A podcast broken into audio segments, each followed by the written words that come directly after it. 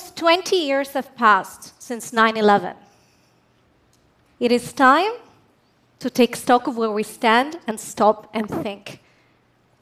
It is time to ask ourselves have the assumptions and policies we develop in the wake of those tragic events truly made us more secure? Have they made our societies, both in Europe and in the United States, more resilient? I've worked all my life in the field of security and defense, and I am convinced that now more than ever, we need to radically reframe the way we think and act about security, and especially about international security. By international security, I actually mean what we do, how we prepare our countries to better respond and prevent external threats, and how we protect our citizens. The key to both is to focus on protecting civilians, both in our own countries and in those where we are present in the name of security. Now, this idea goes against the fixed narrative that we developed over the past 20 years over what security is and how to get it. But that narrative is flawed, and worse, it is counterproductive. Over the past 20 years, both in the United States and in Europe, we've come to accept that we must talk about security in zero sum terms, as if the only way to gain more security is by compromising on values and rights. Security versus human rights, safety versus freedom and development. This is a false opposition. It just doesn't work like that. We need to recognize the security and human rights are not opposite values, they are intrinsically related. After all, the most basic human right is the right to live and to be free from violence. And a state's most basic responsibility well, is to guarantee that right for its citizens. Conversely, if we think about communities all over the world affected by war and conflict, it is insecurity and violence that stops them from achieving their full freedom and development. Now, they need basic security just as much as we do. And they need it so they can live a, a normal life and so that they can enjoy their human rights. This is why we need a shift. We need to acknowledge that sustainable security builds on a foundation of human rights, builds on promoting and respecting human rights. Also, over the past two decades, we have accepted that the best way to guarantee our own security is by defeating our enemies. And to do that, we need to rely almost exclusively on the military. Again, this clashes with my work, with my research, with what I see in the field. What I see is that building sustainable security has a lot less to do with crushing enemies, has a lot less to do with winning on the battlefield, and has a lot more to do with protecting victims and building stability. And to do that, well, the military alone is simply insufficient. This is why I believe we need to shelve the never ending war on terror.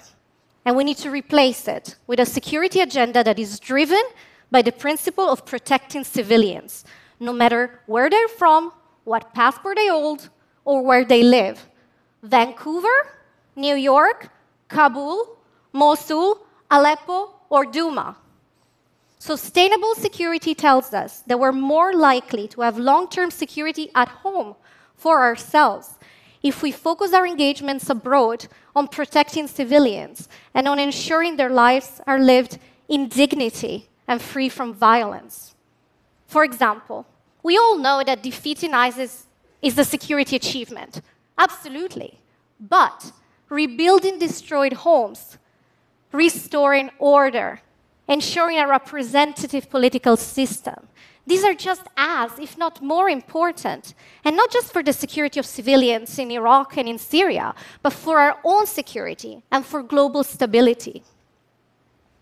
More fundamentally, ISIS danger should not just be counted in the number of weapons it holds, but also in the number of children it has kept out of school or indoctrinated. This is from a security perspective.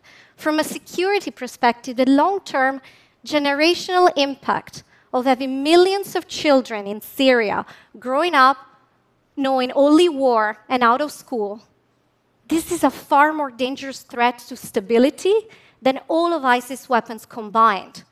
And we should spend just as much time and just as much energy to counter this as what we spend when countering ISIS militarily. Over the past two decades, our security policy has been short term. It has focused on the here and now. It has systematically downplayed the link between what we do today in the name of security and the long term impact of those choices. In the years after 9 11, some of the cho- choices, some of the policies we've implemented have probably made us less, not more secure in the long term. Sustainable, civilian centered security needs to look at what happens in the long term. Again, for example, relying on drones to target enemies in faraway countries may be a tool. It may be a tool to make sure or to lessen the threat of an imminent attack on the United States. But what about the long term impact? If civilians are killed, if communities are targeted, this will feed a vicious circle of war, conflict, trauma, and radicalization. And that vicious circle is at the center of so many of the security challenges we face today. This will not make us safer in the long term. We need civilian security. We need sustainable civilian centered security, and we need it now. We need to encourage thinking and research around this concept and to implement it. We live in a dangerous world. We have many threats to peace and conflicts. Much like in the days after 9 11, we simply cannot afford not to think about international security. But we have to learn the lessons of the past 20 years. To get it right, to get security right, we need to focus on the long term. We need to focus on protecting civilians. And we need to respect and acknowledge the fact that sustainable security builds on a foundation of human rights.